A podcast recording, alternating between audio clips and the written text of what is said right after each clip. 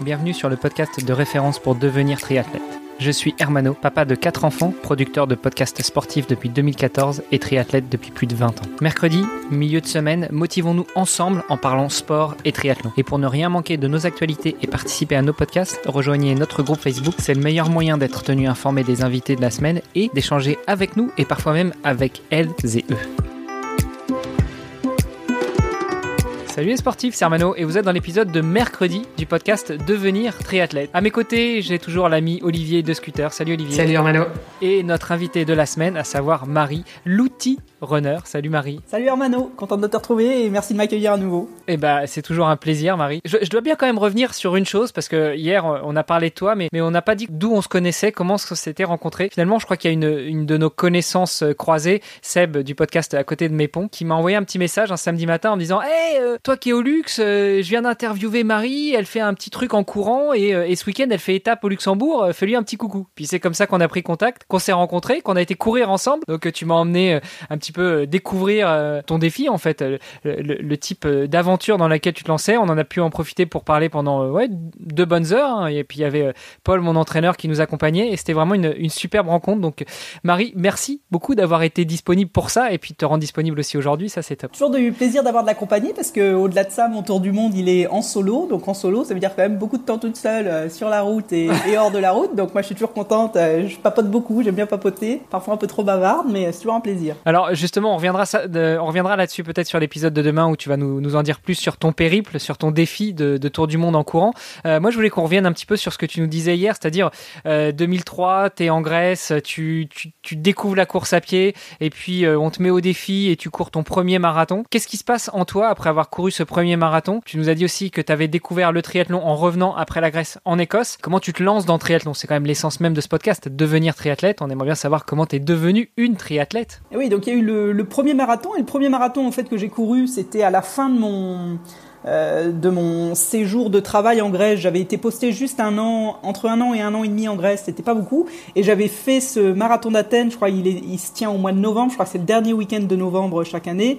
Et je repartais en Écosse euh, juste un mois après.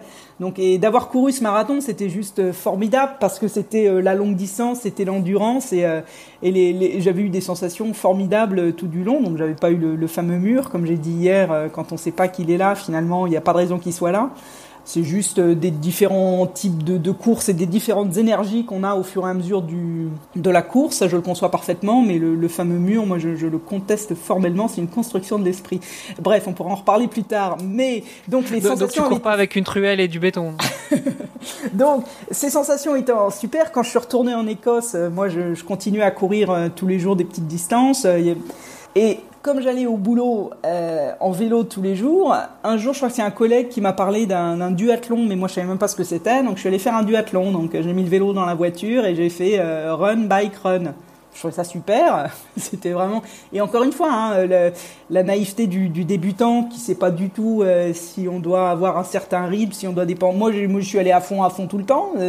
C'était juste le, le plaisir de faire cette course. Et puis donc c'est là où j'ai rencontré des gens qui faisaient ça qui m'ont expliqué qu'il y avait aussi des triathlons et je suis rentré dans le circuit euh, du triathlon un peu comme ça, tout à fait par hasard en rencontrant des gens. ceci dit, c'est, euh, le duathlon, c'est souvent un bloc tout le temps, non? Enfin, c'était quoi comme distance que tu faisais? C'était, euh, si je me souviens bien, c'était 5 km de course, 20 km de vélo, 5 km de course. Donc oui, c'était pas, c'était pas de l'endurance, il n'y avait pas forcément besoin de mais bon, j'ai vu, j'ai appris après qu'il y avait des gens qui avaient des, stratégies de course et ça, ça m'était complètement euh, étranger alors à l'époque. Donc, tu as, découvert qu'il y avait des gens qui avaient des stratégies de course, comme tu as découvert qu'on te parle de mur, qu'on te parle de gel, qu'on te parle d'hydratation, de, cachet de sodium et tout ce genre de choses. Exactement. Tout ça m'est un peu tombé, euh, tombé dessus. Mais bon, après, on fait le tri. Hein. Il faut, enfin, on n'est pas, on n'est pas tenu à ça. Mais c'est vrai que j'étais, j'étais, moi, ce qui m'a surtout surprise, euh, c'est que je trouve qu'il y a une, une, une uniformité d'informations et alors toi, alors peut-être avec ton podcast, peut-être avec le podcast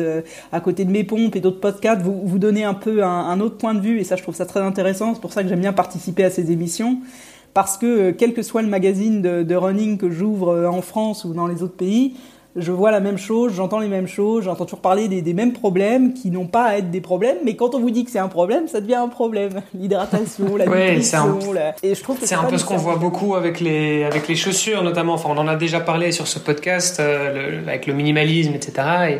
Et, et en fait, finalement, bah, c'est un, peu- c'est un peu créer un problème, alors que à la base, euh, on courait pieds nus et on courait très bien pieds nus. On pourra parler de mes chaussures qui font euh, plus de 3000 km par paire. Euh, je pense que c'est pas c'est pas quelque chose qu'ils ont envie d'entendre nécessairement parce qu'on préfère vous dire qu'il faut changer vos chaussures tous les 500 km. Ouais. On pourrait vous dire On que pourra- on pourra en parler aussi, salons, etc. Il y a beaucoup de sujets. Euh, non, je, suis- je, suis- je suis d'accord avec toi. Moi, c'est les, les, les chaussures avec lesquelles je suis le mieux. C'est mes, mes chaussures qui ont effectivement euh, peut-être peut-être plus de 1000 km. Euh, et je suis pas censé euh, courir avec, mais, euh, mais au final, c'est celles dans lesquelles je me sens le mieux, effectivement. Donc, euh, c'est c'est beaucoup une question de, de ressenti, finalement. hein. Je cours sans une question de blessure marketing avec aussi, des chaussures qui que- 3000 je suis km à d'accord. chaque fois. Voilà. Ouais, justement, dans quelques semaines, on aura l'occasion d'échanger avec Blaise Dubois, le fondateur de la clinique du coureur, et je pense que il aura son avis aussi à nous donner là-dessus sur le minimalisme, sur l'usure des chaussures, sur les attaques talons, sur sur euh, les gros gros gros amortis. Euh, bon, je, je, je tease un peu, mais je l'ai déjà reçu dans le podcast de Nakan, et justement, je pense que euh, on, est sur la même longueur d'onde euh, tous ensemble. Donc, Marie, tu nous dis, tu découvres le triathlon par hasard, au, hasard d'une rencontre, d'un échange, d'un partage avec avec d'autres sportifs. Tu te lances euh, évidemment dans l'aventure. Tu nous as dit hier que tu as évolué un peu sur le circuit Alpha Ironman, puis sur le circuit Ironman. T'as quoi comme souvenir de ton premier Ironman, donc ton premier full, ton premier euh, 3.8, 180 et 42 Oh mais le souvenir c'est c'est un plaisir immense euh, tout du long en fait c'était pour moi c'était le début des c'était l'aventure euh, l'aventure avec le sport en fait parce qu'on on est sur la ligne de, départ on n'a aucune idée de, comment les choses vont se passer de, comment on va se sentir et pour moi ce qui m'intéresse dans la longue distance et aussi en parallèle dans ce tour du monde que je fais en ce moment mais qui m'intéressait dans le triathlon longue distance c'est quel est, quel est le rythme qui va s'installer? Parce que ça, ça va pas être linéaire, c'est pas possible que ça soit linéaire. Vous allez pas être bien tout du long et en même temps vous allez pas être mal tout du long non plus. Et moi ce qui m'intéresse c'est ça, c'est quand tu as le petit coup de fatigue à un moment donné, c'est de ce qui est intéressant c'est quand tu commences à avoir la certitude que bon, de toute façon c'est que passager. Tu, tu peux pas te sentir mal jusqu'à la fin, c'est pas possible parce que les, équilibres, c'est euh, l'équilibre, c'est ce qui se passe entre deux déséquilibres finalement. Donc T'as des moments où tu te sens mieux, que tu te sens trop bien presque, euh, tu vas courir trop vite parce que t'as as un regain d'énergie, t'as quelque chose, et puis il y a des moments où ça va être moins. Entre tout ça, tu trouves un équilibre de course. Ce qui est intéressant, moi, ce qui m'intéressait beaucoup, c'était de naviguer ça et d'avoir la certitude euh, derrière, dans la tête, la petite voix qui te dit euh, c'est pas grave, c'est ça la course, c'est justement ça l'intérêt de la course. Si c'était linéaire et que j'étais bien tout le temps, ça m'intéresserait pas en fait. Donc c'est ça. À partir du moment où on parle de, de, de longue distance, quand même, hein, parce Oui, que euh, on peut, faut quand même préciser que sur du court, en général, on est mal tout le temps. oui, oui, oui, je, je suis tout à fait d'accord. Là, on parlait vraiment, et moi, c'est ce qui m'intéresse, c'est euh, le format Ironman et puis le, le format là, en fait. C'est ces formats de course qui sont assez longs, bien sûr, oui, oui. Alors, le triathlon, qu'est-ce que ça a changé dans ta vie? Euh, que ce soit au niveau de ton, ton mode de vie, tes habitudes, euh, de- enfin de manière générale. euh, Alors j'allais dire, euh, j'allais dire beaucoup de choses. En fait, la course à pied, parce que c'est quand même ça. Moi, je suis parti de la course à pied, a changé beaucoup dans la mesure où j'avais un, un travail. Donc après la Grèce et le retour en école, je suis parti sur un boulot où j'étais en 100% travel. C'est-à-dire que j'avais plus de maison. Euh, et je passais euh, trois mois dans chaque pays. Je faisais partie d'une équipe, on était une douzaine et on faisait que ça. On allait de pays en pays, donc euh, trois mois où on passait dans la capitale du pays. Dans les, on faisait pas du tourisme, hein, on travaillait vraiment, on était auditeur. Bien sûr, bien sûr. Et, tu, donc tu, tu, tu vivais à l'hôtel alors? Exactement, on vivait avec deux, deux valises, on vivait dans les dans des chouettes hôtels, hein, dans les Hilton et les Radisson, et mais partout à travers le monde, c'est-à-dire trois mois au Nigeria, trois mois en Russie, trois mois en Autriche, trois mois en Italie, etc. Je vous les passe.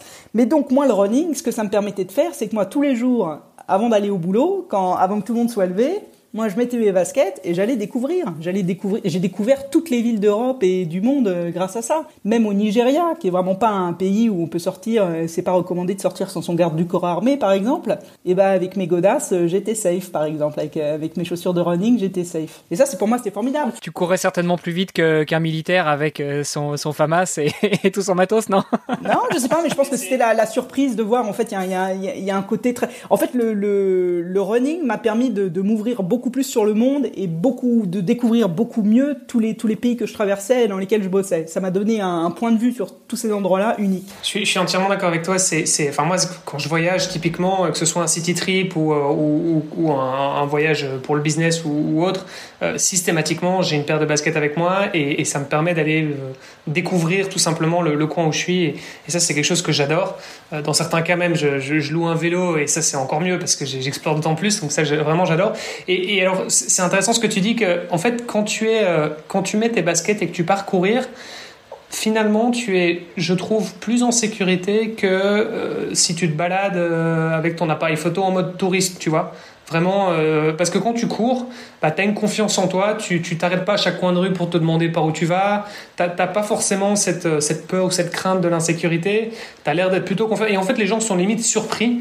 Euh, moi, ça m'est arrivé, en fait, enfin, j'ai vécu en Colombie pendant plusieurs années, et, en fait, de, débarquer avec mon VTT ou, ou à pied dans des, l'équivalent des, des favelas là-bas, à des heures complètement improbables, 5-6 heures du matin, et eh ben c'est des trucs je je me sentais pas je me sentais pas euh, en, en, danger parce que justement bah, j'étais euh, j'étais dans une situation qui était tellement improbable que je me dis bah en fait les gens ils vont pas venir m'agresser parce que ils, ont à peine le temps de me voir passer. Enfin ils comprennent pas tu vois.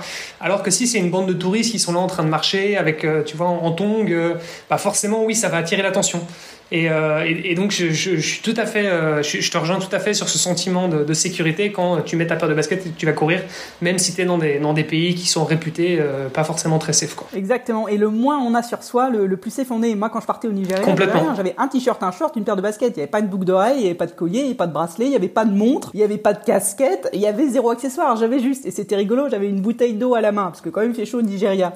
Et quand je courais, donc les gens étaient tellement surpris parce qu'ils voyaient jamais un blanc tout seul sans garde du corps, ça n'existait pas Personne ne se balade dans les rues de Lagos, euh, surtout pas les blancs. En plus, il y avait beaucoup d'enlèvements à l'époque. Et qui plus est une femme en plus. Exactement. Donc il voyait une petite bonne femme d'un mètre soixante euh, qui se baladait euh, en courant avec une bouteille d'eau à la main. Et ce qui était génial, moi, c'est des souvenirs super. C'est les, les, gamins qui se mettaient à courir à mes côtés. Alors ils étaient pieds nus, machin. Et tout ce qu'ils voulaient, c'était ma bouteille d'eau. Donc bon, je leur donnais toujours ma bouteille d'eau, mais c'était tout ce que j'avais, si tu veux. Et ils le savaient en, en, me voyant. Il y avait rien d'autre à prendre sur moi. Donc j'étais pas du tout une une cible pour pour aucune forme d'agression ou quoi. C'était très. Je trouve qu'il y avait un espèce de message de un message de non-agressivité, on va dire, de, de faire ça. Et, et, en même temps, quand tu, quand, quand tu fais ça, enfin quand tu fais ton, ton, ton, petit jogging du matin, tu, justement, c'est pas une balade. Enfin, tu vois, si, si tu es en mode balade et je, découvre, enfin voilà, alors que là, tu t'es, es, dans l'action, quoi. Alors que, et justement, quand tu es dans l'action, bah, ça, change, ça change complètement la dynamique, quoi. On est sur la même longueur d'onde, on a apprécié. Donc, euh, et, moi, c'était ça. Le, pour moi, la, la course à pied, c'est ça qui a changé ma vie plus que le triathlon est venu au-delà, ça m'a apporté une autre dimension. Le, triathlon, ça m'a apporté un peu plus de fun parce que c'est vrai que euh, courir, courir, courir, et puis j'aimais bien le vélo, donc ça m'a permis de d'allier plusieurs choses que j'aimais bien. Mais ce qui a fondamentalement changé la manière dont je vivais, c'est vraiment la course à pied à l'origine. Et parce que finalement, le, triathlon, c'est quand même d'autant plus niche. Et je pense que quand tu rencontres des triathlètes, bah, en général, t'es es, tu es d'autant plus sur la même longueur d'onde qu'avec des coureurs, parce qu'après, bon, des coureurs, euh, tout le monde est un petit peu coureur à un moment ou l'autre dans sa vie. Euh, et je, trouve que le côté euh, triathlon, ça, ça, rapproche énormément. et quand tu dis c'était quelque chose de plus fun, est-ce que ça, c'est quelque chose qui a joué aussi pour toi, le, côté bah, communautaire qu'on va retrouver dans le triathlon? Tout à fait. Et puis, pour continuer sur la liste de, de l'événementiel sportif, donc qui, qui aussi m'incluait dans cette communauté de, sous un autre angle, quand j'ai quitté la Grèce où j'avais fait euh, créé cette compagnie qui organisait euh, l'événementiel privé sportif dont le triathlon en Grèce, je suis parti à Singapour. Et en fait, à Singapour, il y avait, je bossais dans l'événementiel sportif privé aussi. Et euh, j'ai créé le premier demi-Ironman et Ironman, donc en label officiel, de Bintan en Indonésie, une petite île tropicale qui existe toujours maintenant, le demi-Ironman de Bintan. Donc en fait d'être aussi du côté organisateur et du côté participant, tu découvres en fait une communauté qui est pas très grande en fait, surtout sur le circuit Ironman et demi-Ironman, euh, entre les athlètes un peu élites, entre les, les, les coureurs qui font ça, c'est pas quand même anodin de faire un triathlon, un Ironman, il faut quand même du matériel, il faut quand même un budget pour voyager, pour euh, euh, pour s'entraîner. Et donc en fait c'est une très petite communauté et donc il y a forcément il y a un sentiment d'appartenance, il euh, c'est très confortable en fait. J'essaye de rebondir parce que je, je bois vos paroles à tous les deux. Je vois que le match est fait, donc j'essaye de rebondir comme je peux. En plus il y a y a un petit lac donc c'est pas facile. Tu découvres le triathlon quand tu pars en Grèce, tu montes cette société d'événementiel qui va faire la, promotion du triathlon. Puis tu pars à Singapour, toujours dans une société d'événementiel.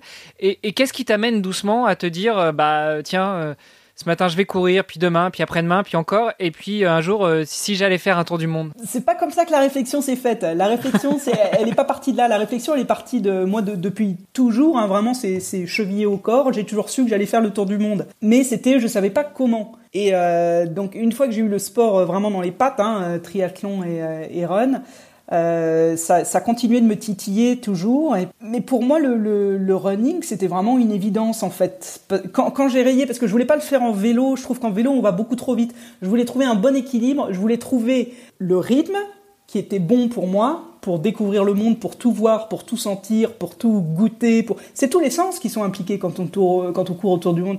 Là, ce matin, je courais en Grèce. Vous pouvez pas savoir les, odeurs qu'on a avec les bougainvilliers qui sont en fleurs, avec tout ça. Moi, c'est tous les sens. Et le, et le soir, j'arrive quelque part, je, mange les produits locaux, les...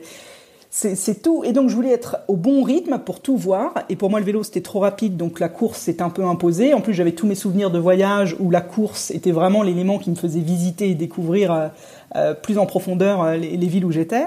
Et puis, puis j'avais, envie de prendre le temps en fait. Les gens ils courent parce qu'ils sont pressés, mais moi j'ai voulu courir, courir pour prendre le temps, ce qui est pas euh, forcément banal, mais je trouvais que c'était le, bon moyen. C'était le, le rythme et la hauteur qui me correspondaient.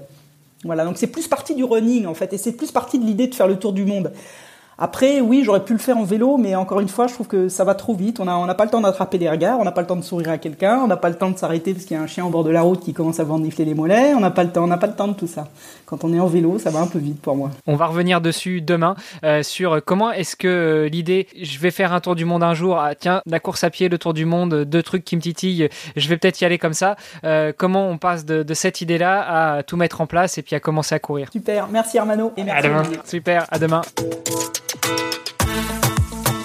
Merci d'avoir écouté cet épisode jusqu'à la fin. Si vous l'avez apprécié, je vous rappelle que vous pouvez venir sur le groupe Facebook pour nous laisser un commentaire et interagir avec nous et nos invités. Et n'oubliez pas de nous aider à progresser dans les classements et dans notre exercice de podcast en laissant un commentaire sur Apple Podcast. À demain pour en savoir encore plus sur notre invité de la semaine.